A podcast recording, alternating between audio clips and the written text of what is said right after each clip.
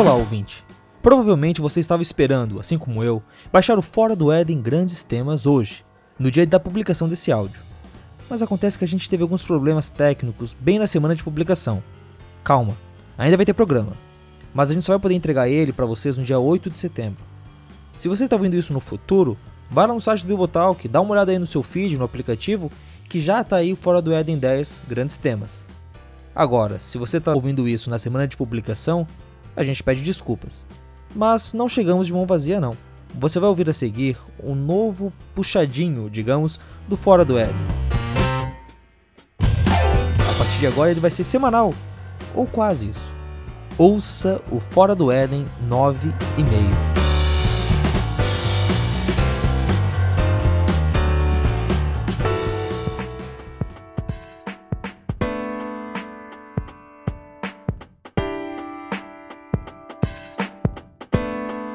E aí, forasteiros? Aqui quem fala é Rogério Moreira Júnior, lá do Fora do Éden. E você aí deve estar se perguntando o que é esse podcast novo aparecendo no seu feed ou aparecendo no site do Bibotalk. Bom, acontece que se você escuta o Fora do Éden, você sabe que tem bastante notícia cristã circulando por aí. E a gente sente falta de ter um espaço dentro do programa para colocar todas elas. Né? O programa da semana passada, a gente falou de Olimpíada, a gente falou da Arca, a gente falou de Pokémon Go, e ainda ficou um monte de coisa de fora que a gente não conseguiu falar porque, poxa, se a gente fizer um programa de 3 horas, ninguém escuta e as nossas famílias vão nos colocar para fora. E aí, e, além disso, no Fora do Éden, você sabe, a gente tem o costume de fazer. Uh, eu não sei como é que é o nome em áudio para textão, mas se tem uma coisa em um textão em áudio, a gente faz isso aí. A gente pega aquele assunto pequenininho e faz um debate a fundo e a gente sente falta de ter um espaço onde a gente pode ter as notícias curtas, pequenas, aquelas que só basta saber que existem e ter um comentáriozinho pequeno ou não. Essas notícias, essas notícias pequenas, acabam ficando para trás, morrendo. E olha, antes que alguma sociedade protetora do jornalismo diga que isso é um crime, a gente resolveu elaborar um plano de salvação. Além do que você sabe, pelo menos eu e o Cacau temos um certo apreço por coisas pequenas, né? É meio que defender a nossa classe. Então a gente fez esse lugar. Um lugar seguro para as pautas pequenas. Uma arca para as notícias.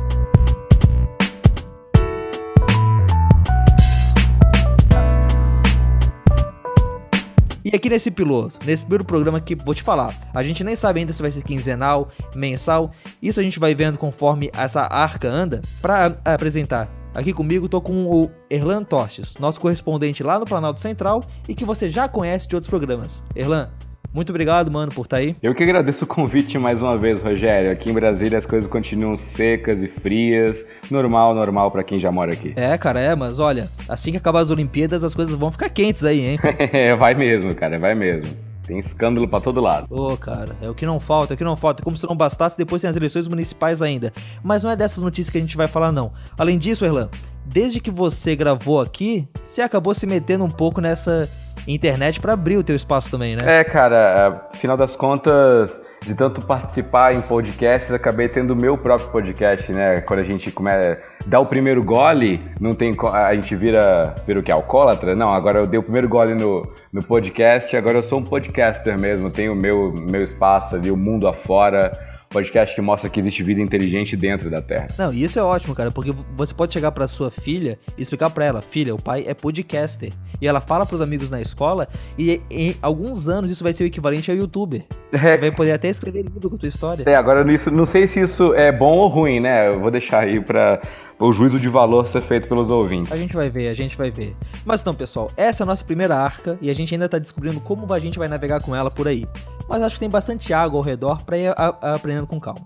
Para começar, vamos ouvir as notícias que os ouvintes mandaram pra gente.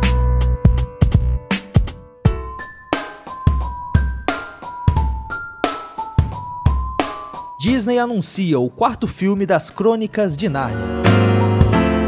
Uma ótima notícia chegando. Para os fãs da série Crônicas de Nárnia, enfim, o anúncio oficial do quarto filme da série Crônicas de Nárnia, A Cadeira de Prata. A série ficou parada por seis anos, desde o lançamento de A Viagem do Peregrino da Alvorada, porque a Disney ficou muito frustrada com a arrecadação de apenas 1 bilhão e 600 milhões de dólares com a série. O terceiro filme já tinha ficado nas mãos da Fox e agora vai ficar na mão da, da Tristar Pictures, que é uma divisão da Sony. temos o anúncio de novo roteirista, novo produtor e um novo diretor que ainda não foi escolhido. A Walden Media aparentemente não está envolvida diretamente na série, embora o Douglas Grisham, que é nada mais nada menos que o enteado de C.S. Lewis e o guardião da fidelidade da história, esteja diretamente envolvido e animado com o projeto. Duas coisas interessantes sobre isso é que esse filme talvez seja o mais desafiador, porque ele não conta com os personagens dos quatro reis e rainhas de Nárnia, que são muito emblemáticos e muito ligados ao público. Isso pode ser o fiel da balança sobre a série agora nesse reboot fazer o sucesso esperado ou não. A outra coisa interessante é porque houve um embrolho em relação ao ator principal do outro filme, da Velha do Peregrino Alvorada, eles não queriam o ator que fez Eustáquio, e eles agora estão prometendo um elenco todo original. Resta saber se eles vão convidar o mesmo ator para fazer o Eustáquio mais velho. Resta saber se a cadeira de prata vai agradar tanto a nós, fãs da série, que quer ver, claro, uma ótima coisa exibida na tela, mas ter uma surpresa agradável, e aos produtores e diretores e donos da franquia que querem, claro, dinheirinho no bolso. Só espero que escalem o Liam Neeson para fazer o Leão Aslan, por favor. Enfim, por Nárnia e por Aslan, aguardemos. Então, cara, o quarto filme de Nárnia, hein? Você viu os outros três, né, Erlan? Eu vi sim, vi sim. Eu não sou fã, não, para falar bem a verdade. Eu curto a ideia, mas eu não sou é, Narnizete. Sim, sim. Tá, mas os livros, você chegou a ler? Eu li o Príncipe Caspian, se eu não, não me engano. Certo. Pois é, cara, tipo, eu li os livros bem antes de ver os filmes. Eu até fiz com Nárnia o que eu não consegui fazer com O Senhor dos Anéis, que foi conhecer a história antes e aí depois ir pro cinema para ver aquilo que eu tinha lido, entende? E poxa, quando eu comecei a ler, foi. Eu gostei bastante na época porque eu era jovem, cara, devia ter 12, 11 anos de idade. E tem uma fantasia cristã naquela época em que a gente se preocupava tanto com as coisas do mal e do diabo, e tem uma fantasia que tinha o selo de cristã, ainda que tivesse faunos, ainda que tivesse sátiros, ah. e ainda que tivesse o Baco ali no canto, bom, era uma coisa fantástica, era uma coisa louvável. Uhum, entende? Uhum. E ver os filmes, poxa, na época do ensino médio, eu tinha caderno é, com a capa do Narnia, tá ligado? Uhum. Porque era uma coisa que eu acho que no ensino médio você não, não devia ter mais, mas eu tinha, de tão animado que tava com a ideia. Uhum. E agora a gente volta aí com esse quarto filme, né? É, uma coisa que é importante falar é que a gente percebe uma diferença bem grande do segundo pro terceiro filme. Aliás, os três filmes em si, eles são bem diferentes, né? O primeiro tem aquela pegada bem infantil, o segundo é quase adolescente, com aquele beijo da Suzana e do Caspian no fim, que não caiu pros fãs, pelo menos nos fãs que eu conheço. E o terceiro que já é bem mais aventuresco, bem mais diferente assim e abandonando alguns atores das do, dos antigos. Você uhum. chegou a com, pra, pra ti como é que fica, cara? Você tem algum filme que você gosta mais ou todos os filmes você não, não curte muito? Cara, o meu preferido é o primeiro, até por conta da introdução aos personagens, a, a construção da, do universo, a, a ambientação muito legal, ele, ele introduz muito bem. O primeiro, inclusive, eu gosto, putz, eu gosto demais. Aí, o segundo eu acho bem, bem, bem lá embaixo. Eu, é, essa coisa mais adolescente, né? Assim, aproveitando o crescimento dos atores e, e assim, a, uma, uma, pseudo, um pseudo amadurecimento deles, até, então, até porque o roteiro também não ajuda eles a amadurecerem, né? Então eles vão forçar com alguns elementos o beijo, inclusive. O terceiro é bem, é bem aventureiro, né? Bem, é bem é porradaria, é guerra, é, tem, tem, tem, tem aquele lance do, do, do, do da, da, traição, né? Assim, os arquétipos de Jesus Cristo, de Judas, né? Assim, de, de redenção e tal.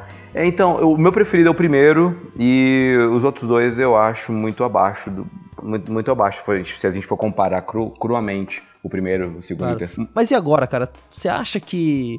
Será que a gente ainda tem espaço para filmes de, de fantasia? Com tanto filme de, de super-herói por aí, será que fazer um novo Narnia vai trazer gente? O Pan no ano passado. Não, o Pan nesse ano não foi um filme que fez dinheiro.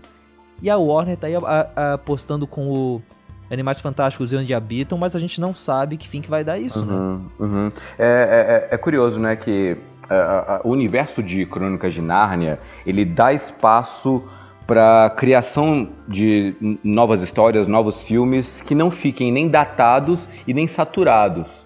Hum, mas infelizmente a gente está vivendo uma época, né, um cenário no cinema, na, na produção de entretenimento, que putz, blockbusters estão saturados demais, cara. Eu não tô mais aguentando, cara.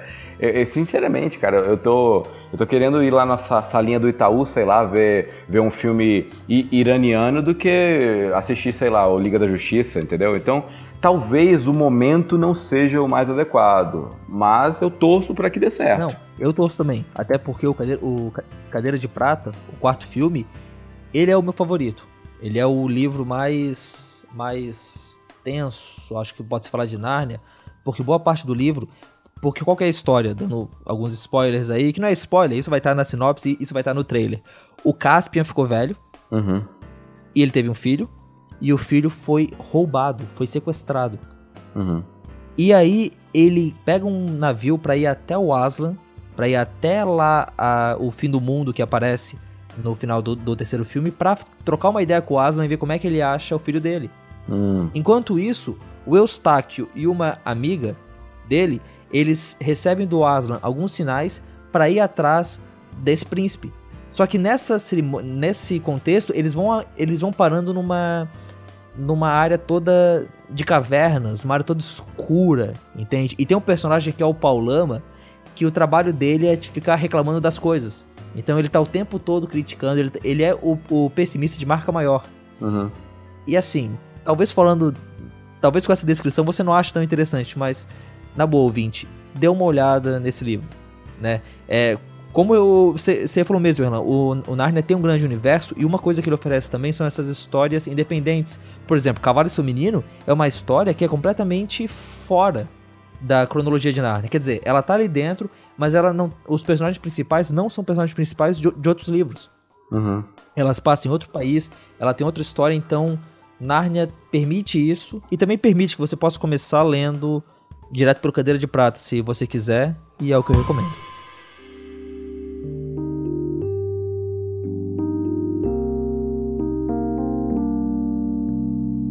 Itamaraty cancela os passaportes diplomáticos de R.R. Soares e esposa.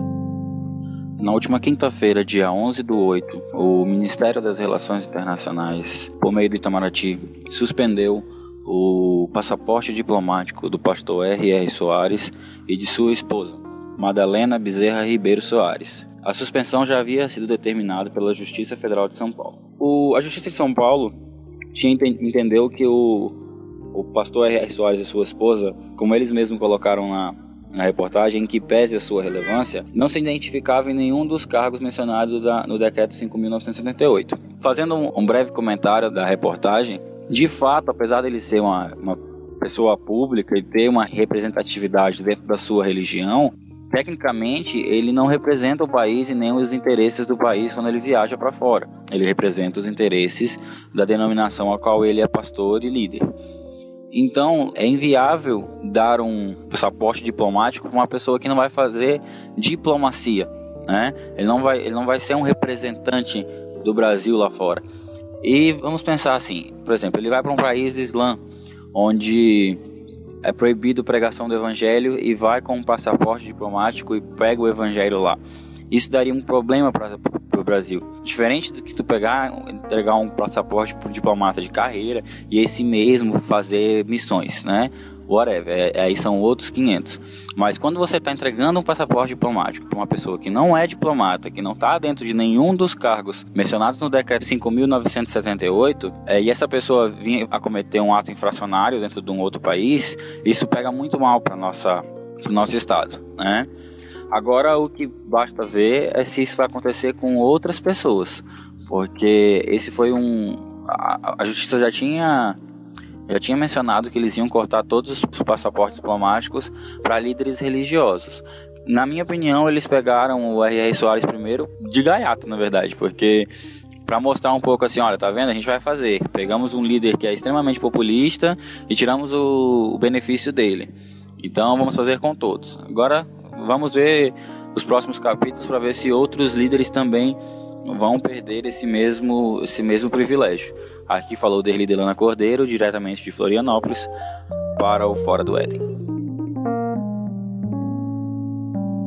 Ouvimos aí o áudio do Derli, nosso ouvinte do Fora do Éden, que aliás mora aqui em Floripa, esses dias eu acabei vendo ele até aqui na cidade, comentando dessa questão aí dos passaportes diplomáticos.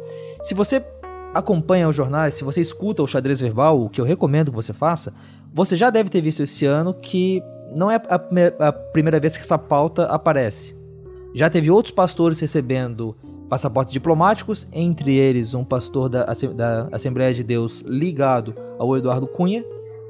E agora a Justiça de São Paulo é, já tinha determinado que os passaportes não fossem mais dados para líderes religiosos e o Itamaraty resolveu cancelar o passaporte diplomático do, do R.R. Soares e da esposa dele.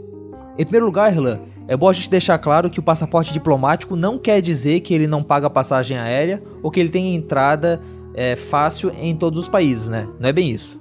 É. Pois é, o passaporte diplomático, ele é bom, embora ele dê algumas facilidades para entrar nos países, mas a função dele é mais você ter alguns benefícios por um lado, é, quer dizer, se você viaja para o exterior e tem que passar várias horas pegando fila para fazer o.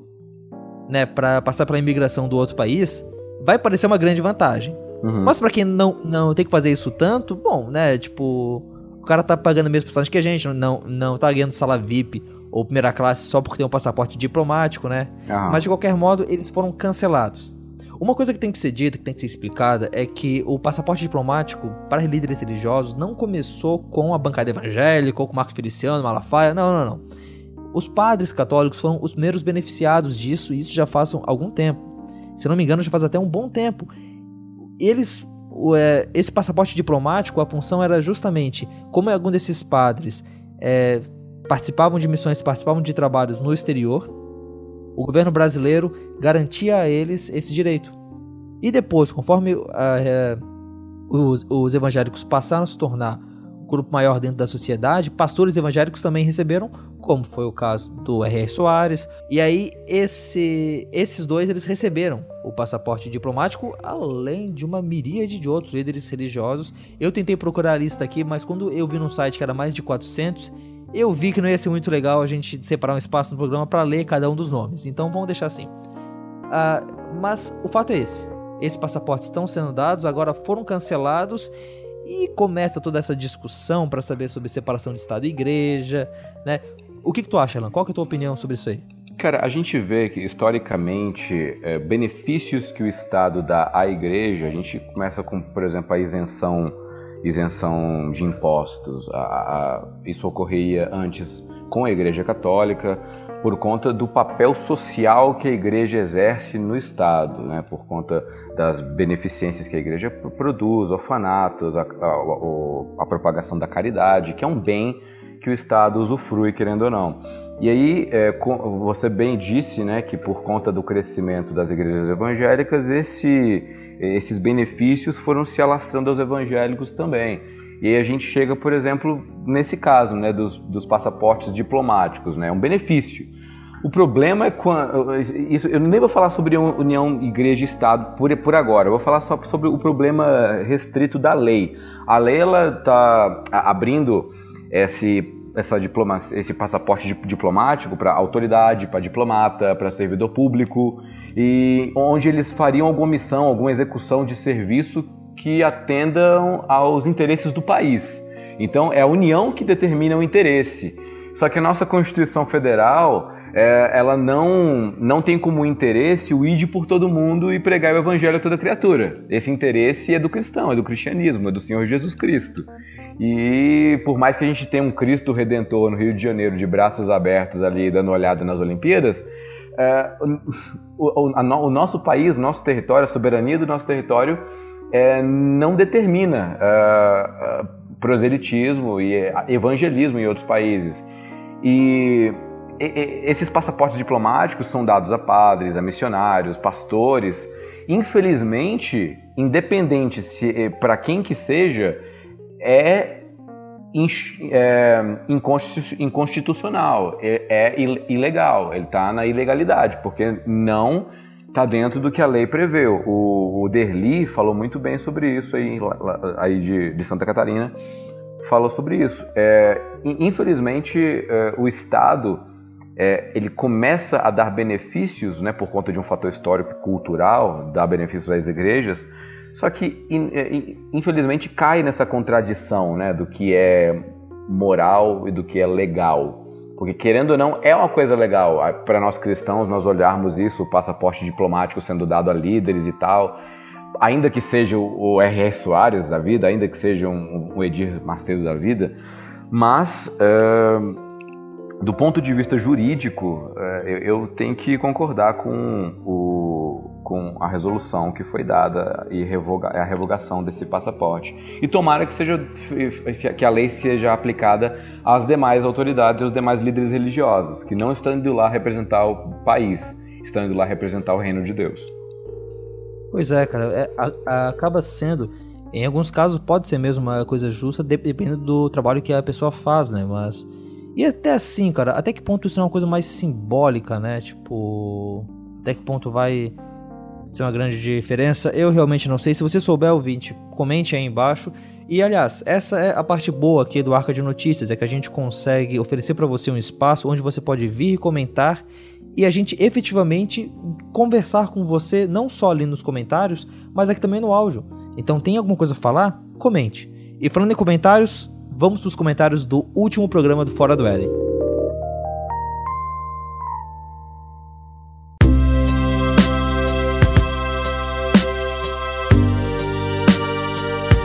Então, pessoal, uma das coisas interessantes aqui do Arca de Notícias é que você vai ter um pouco de acesso aos bastidores das gravações. Por exemplo, eu estou gravando isso aqui hoje na terça-feira antes da gravação. Então, lá no post, os comentários que eu vou falar não são ainda todos os comentários, mas já, já dá para ter uma noção. Aliás, eu tenho que falar isso, o pessoal caprichou essa semana nos comentários no post. Normalmente a primeira semana não tem quase nada, o pessoal esquece que pode comentar. E só ali para a segunda que o pessoal vai lá, coloca os comentários e a gente vai conversando melhor. Felizmente nessa semana o pessoal começou cedo e vai ter o que falar para vocês aqui. O padre Alexandre faz um comentário ali falando sobre a diferença das igrejas orientais ortodoxas para as orientais católicas. Pelo que ele fala, as primeiras são as igrejas que não tiveram comunhão com Roma depois do cisma, e as orientais católicas foi aquelas que se separaram da católica ali no ano de 1054, mas depois retornaram. E além disso, o padre Alexandre fala um pouco sobre a questão do leigo, como que a igreja católica vê isso. Vale a pena, dá uma olhada ali, é textão, mas tá maneiro. Também o Jonatas CD faz um comentário aqui que é de abrir o coração dele e falar de algo que vem incomodando ele há um tempo. Ele diz o seguinte: Pelo amor do nosso Senhor Jesus, pensem numa trilha, mesmo que seja de silêncio, diferente desse solinho de guitarra que fica no fundo das discussões. Ok, é um tema com cara de jornal. Ok, que não é fácil de editar. Ok, que não é fácil sempre conseguir boas trilhas e tudo mais. Mas essa trilha com solo de guitarra em loop é de endoidecer gente sã. E olha que eu nem sou tão são assim. Poxa, Jonatas, Obrigado, cara, por esse comentário. Obrigado por abrir o coração e tirar essa coisa que estava te incomodando aí dentro. Sério mesmo. Talvez aqui com essa pausa que a gente vai fazer com o programa 10, que vai ter outra pegada, e o retorno ali no programa 11, a gente possa te trazer alguma trilha diferente. Mas fica calmo, a gente não quer te ver doido. O João Marco Silva também comentou rapidinho aqui, falando que tem diferença sim entre os monofisistas e os nestorianos. Aliás, é curioso, porque o, o programa não foi sobre igreja ortodoxa, mas esse tema apareceu ali no meio do quadro das Olimpíadas, com a história da refugiada nadadora que teve que puxar um barco para chegar na Europa e que é cristã, provavelmente da igreja ortodoxa. Aqui o João Marcos faz essa explicação e eu cobrei dele ali que ele volte e diga melhor qual que é a diferença em detalhes dos monofisistas para os nestorianos. O William Rochadel também comenta aqui, falando de como que essa história de pegar o Pokémon GO e dizer que é do diabo acaba quase que empoderando o coisa ruim. A gente pega as coisas, consagra para ele e admira muito mais o diabo nas coisas do que Deus nas coisas, e isso é um problema que tem que ser tratado. Ele também comenta que durante a adolescência dele, ele viveu um período onde a igreja via o diabo em tudo. Isso afastava as pessoas da igreja e deixava que as pessoas ali ficassem alienadas culturalmente. William, eu também passei por isso, cara. Eu vivi assim, sabe? Além daquele esquema de música do mundo é do diabo e tudo mais, mas também tinha aquela história de que algumas coisas eram especialmente do diabo, tipo a Disney, tipo o Pokémon. Isso também teve uma época que chegou ali e acabou incomodando um pouco. O Elber Martins também comenta aqui, questionando, trazendo para o debate a pergunta de como é que é esse Estado laico lá nos Estados Unidos e lá aqui no Brasil. Enquanto que lá nos Estados Unidos parece que os ateus brigam contra o Estado para que ele não chegue perto da religião, aqui no Brasil os religiosos brigam com o Estado para que ele se aproxime da religião, tanto na moral quanto na ética. Tá um debate interessante ali e você ouvinte pode participar. Entra ali no post do episódio 9 ou até entra no post desse daqui se já estiver rolando algum debate, participa lá. É legal, é maneiro e não tem que instalar nenhum programa.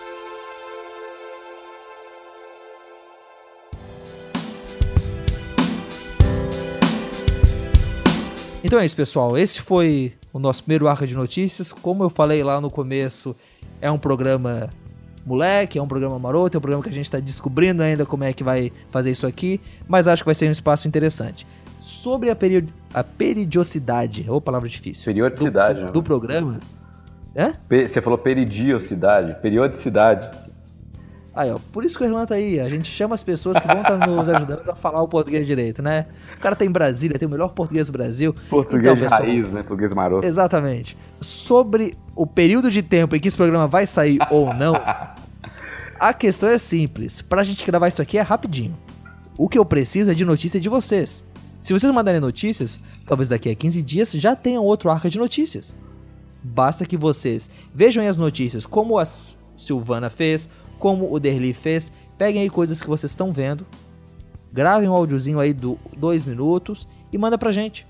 Aí a gente pega, dá uma editada nela, corta as gaguejadas, corta os erros e aí a gente coloca aqui, comenta ela e a gente vai ter esse programa com as notícias curtas, as notícias pequenas. Eu ainda quero fazer um sistema mais profissional para a gente poder ter uma, um documento no Google Docs com todas as notícias, o pessoal falando qual que vai pegar ou não, eu poder sugerir algumas coisas que eu tô vendo por aqui mas por enquanto não. Esse foi o nosso piloto. Acho que a gente conseguiu fazer um trabalho interessante aí para esse primeiro episódio e vamos vendo. No decorrer das semanas, no decorrer dos programas, a gente vai descobrindo como é que faz para andar com essa arca por aí. Pelo menos tem bastante espaço. Enquanto a pomba não voltar com o raminho no bico, a gente vai ter água ainda, a gente vai ter arca aqui para passar essas notícias e para guardar elas da extinção. Então é isso, até daqui a 15 dias ou até daqui a um mês. Se a gente não conseguir notícias boas de vocês, a culpa nesse caso vai ser de vocês. E se você quiser falar com a gente, use os comentários aqui embaixo, use o e-mail fora do Eden, Vamos falar, vamos tocar essa arca pra frente. Abraços!